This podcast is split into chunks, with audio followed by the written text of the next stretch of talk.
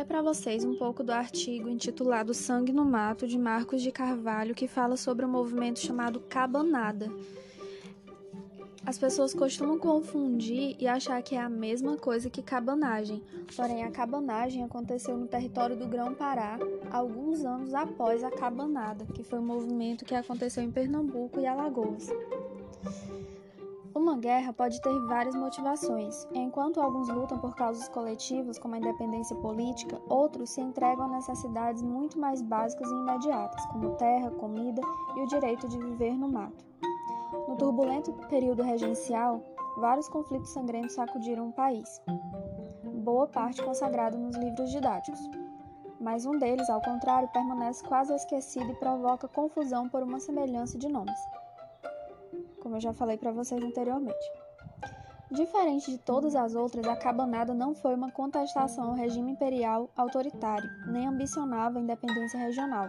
Foi uma guerra das gentes do mato, índios, escravos, poceiros, em defesa de sua porção de terra. Tudo começou bem longe dali, em abril de 1832, no Recife, houve um levante de militares de alta patente e proprietários rurais. Eles estavam insatisfeitos com a reviravolta ocorrida desde a abdicação de Dom Pedro I. A volta do imperador para Portugal provocara a anistia dos remanescentes da Confederação do Equador, que lutaram pela independência da região em 1834. 1824, desculpa. Agora, aqueles que haviam combatido a revolução e garantido a manutenção do regime perdiam poder na província para seus adversários. Parte da elite local amotinou-se contra o novo governo provincial, mas foi facilmente derrotada. O problema é que os proprietários rurais também haviam distribuído armas para escravos e índios no interior, pensando em tê-los como fiéis vassalos na batalha. Por isso, o governo decidiu mandar um exército com mais de mil homens em direção à divisa com Alagoas para enquadrar a chamada gente das matas, os habitantes das florestas que viviam à margem da economia local, baseada na cana-de-açúcar e no plantio de algodão. Sua resistência à investida foi imediata e brutal as autoridades militares começaram a chamar os rebeldes de cabanos, uma referência às cabanas em que viviam. Quando começaram a levar vantagem contra as tropas oficiais, no final de 1832, tornou-se pública a figura de seu principal líder, Vicente de Paula. É desses personagens que deixam um rastro de mistério sobre sua vida pessoal. Do pouco que se sabe de suas origens, ele próprio afirmou certa vez que era filho de um padre de Goiânia, importante vila perto da divisa com a Paraíba. As autoridades o acusavam de ser um ladrão de escravos, mas se tivesse vendido alguns dos inúmeros escravos que diziam ter roubado, ou mesmo os colocado para trabalhar em seu proveito, teria se tornado um homem rico. A acusação era, na verdade, um eufemismo para encobrir a escolha feita espontaneamente pelos cativos, que optavam por deixar os engenhos e eram assimilados pelos cabanos. Ainda que obrigados a obedecer à hierarquia do grupo, sua situação passava a ser muito diferente da escravidão. Era o começo da liberdade. Em seus manifestos, os cabanos eram claros. Lutavam pela volta de Pedro I, pela Igreja e contra os jacobinos, que, segundo diziam, haviam se apropriado do governo após derrubarem o legítimo imperador. O que eles buscavam era manter suas terras contra os proprietários rurais que passaram a invadir as florestas, cuja madeira era antes reservada à Marinha Imperial. Muitos habitantes das matas haviam sido recompensados por sua participação na repressão às revoltas contra o imperador e agora temiam represálias. Era o caso dos índios de Jacuípe. Os escravos envolvidos, por sua vez, tinham outra demanda específica, lutavam pela nova condição adquirida após serem roubados, entre aspas, por Vicente de Paula. Em fevereiro de 1833, o comandante das armas de Pernambuco, José Joaquim da Silva Santiago, pensava em simplesmente exterminar os revoltosos caso não se rendessem. Foi com esse objetivo que mandou afixar nas árvores uma proclamação endereçada aos cabanos, na qual eram tratados logo no preâmbulo por brasileiros degenerados. Mas a gente das matas não se deixou intimidar, foram capazes de retomar a povoação de Jacuípe, onde antes viviam os índios e que se tornou o quartel-general das tropas do governo. Também lutaram para conquistar o porto natural de Barra Grande, à espera de uma esquadra que acreditavam traria de volta Pedro I. Naquele mesmo ponto, havia aportado a esquadra imperial para reprimir a insurreição de 1817 e a Confederação do Equador em 1824. Por isso, ele era considerado estratégico pelos cabanos, que dali desferiram vários ataques. Tanto Barra Grande como Porto Calvo, centro das operações contra o Quilombo dos Palmares, destruído em 1695, foram tomados e perdidos pelos cabanos em sucessivos combates. Vicente de Paula costumava assinar general ou comandante de todas as matas. Às vezes, com mais pompa ainda, proclamava-se comandante-geral do Imperial Exército de Sua Majestade Imperial Dom Pedro I. Em 1833, afirmou que comandava um exército de 3.550 homens, um exagero, segundo os adversários, que estimavam que o batalhão sob seu comando direto tinha cerca de 600 homens, embora reconhecessem que estes estavam bem armados e eram treinados na arte da guerra.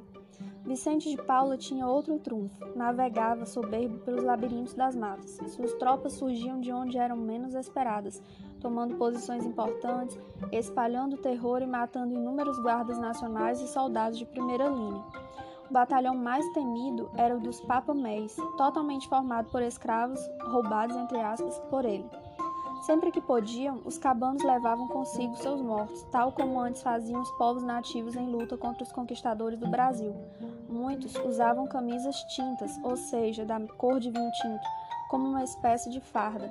Era imensa sua ousadia. Certa vez um cabano foi capturado.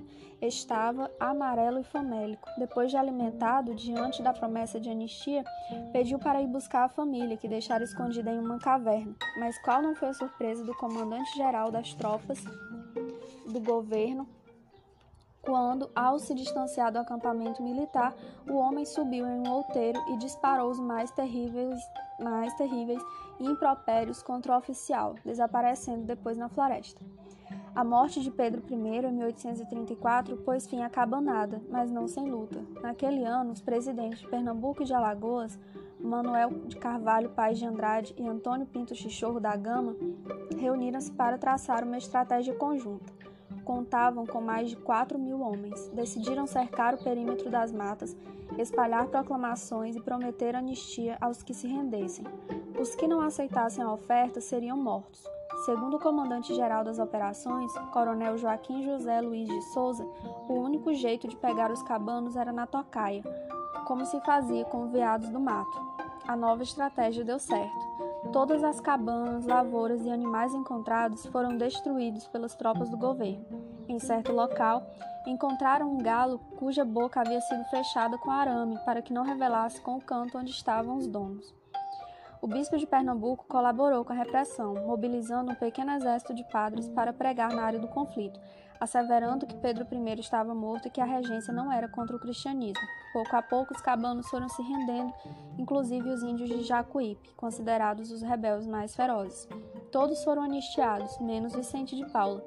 As autoridades queriam-no morto ou preso, mas não conseguiram capturá-lo. Na última vez em que foi visto, submergia na escuridão das matas acompanhado por seus leais papamés, reduzidos a menos de cem homens.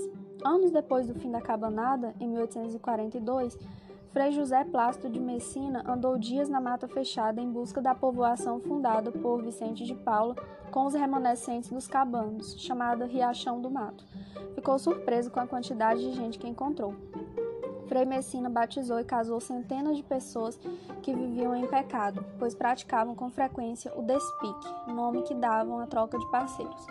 À frente da comunidade, Vicente de Paulo foi descrito pelo Frei como um semi-branco paupérrimo, apesar da imensa deferência que todos lhe devotavam.